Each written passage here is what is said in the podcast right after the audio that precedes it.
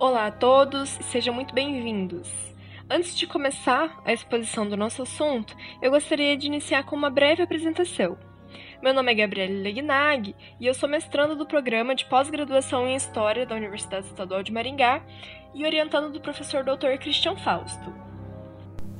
Meu nome é Heloísa Raquel, eu sou bolsista do Programa de Iniciação Científica da Universidade Estadual de Maringá, também sou orientanda do professor Christian e juntas nós fazemos parte do Laboratório de História, Ciências e Ambiente.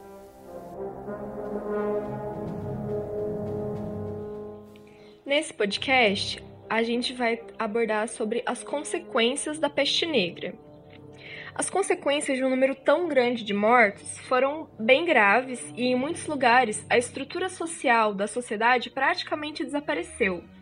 A autoridade tradicional, tanto a governamental quanto a igreja, foi duramente questionada sobre como esses desastres poderiam acontecer a um povo. Os governadores e Deus não eram de alguma forma responsáveis?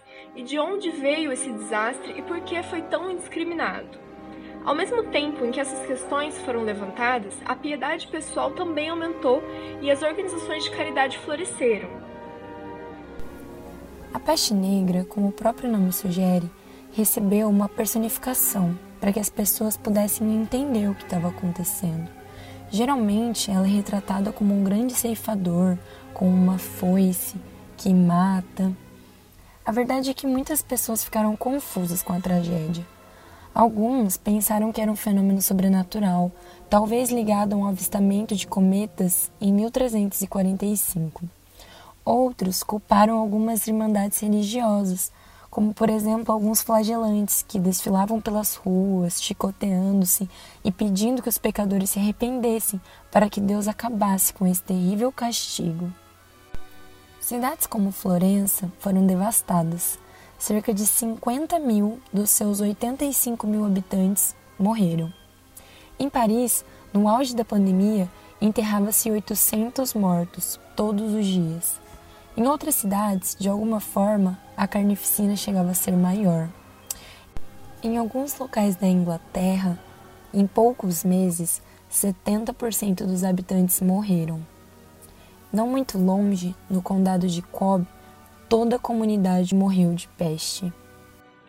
Muitos pensavam que a peste era um truque inexplicável do diabo e outros culparam os inimigos tradicionais. Então, contribuiu para alimentar né, os preconceitos seculares, levando a ataques e até massacres de grupos específicos, principalmente os judeus, tanto que milhares deles fugiram para a Polônia. Quando a peste negra passou, restaram problemas que precisavam ser enfrentados e solucionados, como trabalhadores insuficientes para atender as necessidades básicas da sociedade, os salários e preços também dispararam. A necessidade da agricultura para alimentar as pessoas seria um gravíssimo desafio, assim como a enorme queda da demanda por produtos manufaturados, pois não tinha muitos, muitas pessoas né, para comprar. Na agricultura, mais especificamente, aqueles que sobreviveram à peste negra eles estavam em posição de pedir salário, algo que era relativamente muito novo na época. A instituição da servidão, em que o camponês pagava tributo e tinha obrigações para com, para com o senhor feudal, já não se sustentava mais. Então, a sociedade pós-pandêmica do século XIV restavam poucos trabalhadores rurais para que essa relação né, de vassalagem se mantivesse.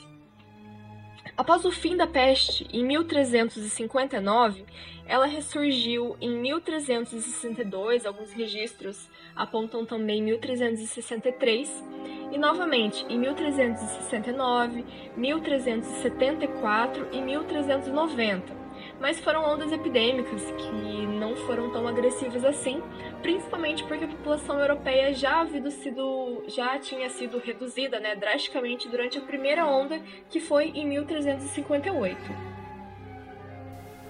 Curiosamente, a vida cotidiana da maioria das pessoas melhorou depois da peste.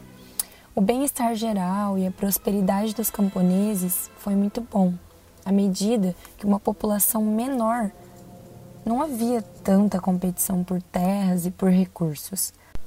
Os aristocratas proprietários de terras também não demoraram muito para recuperar as terras não reclamadas daqueles que morreram.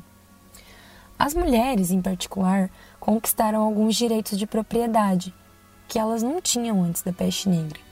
As leis variavam dependendo da região, mas em algumas partes da Inglaterra, por exemplo, as mulheres que perderam os maridos foram autorizadas a manter sua terra por um determinado período de tempo, até que arrumassem um novo pretendente. Em algumas jurisdições mais generosas, caso se casassem novamente, as mulheres não perderam a propriedade do falecido marido, como haveria acontecido anteriormente. Embora nenhuma dessas mudanças sociais possa estar diretamente ligada à peste negra, a onda do choque que a pandemia causou à sociedade europeia foi certamente um fator contribuinte e acelerador das mudanças que ocorreram na sociedade. Para encerrar esse podcast, a gente vai falar um pouco dos casos recentes de peste negra. Esse ano, 2020, houve um isolamento imposto na Mongólia após o registro de dois casos de peste bubônica, e a China também reforçou algumas medidas sanitárias. Apesar disso, é o Congo que mais tem sofrido com a doença no mundo atualmente.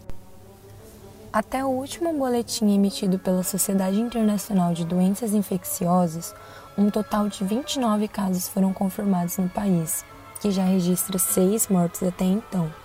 Os casos foram verificados na região de Jugu e se espalhou por um total de 10 vilas. Mesmo em países desenvolvidos como os Estados Unidos, a doença ainda se manifesta. O contágio é raro e sempre se dá pela interação com animais. De acordo com a ABC News, desde os anos 2000, o CDC, que é o órgão de controle de doenças em território norte-americano, registrou uma sequência de 1 a 17 casos por ano de peste negra. Ainda segundo o veículo, o último caso de contágio humano foi em uma criança, em 2018.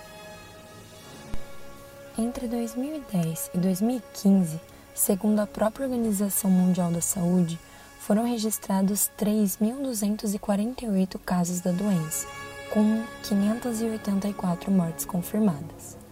A doença ainda é considerada endêmica no Congo, em Madagascar e no Peru sempre associada à manipulação ou interação com animais, especialmente roedores. Ou seja, não há motivos para uma preocupação excessiva a nível global. Essa foi a parte 2 do podcast sobre peste negra, com as consequências, e a gente espera que vocês tenham gostado.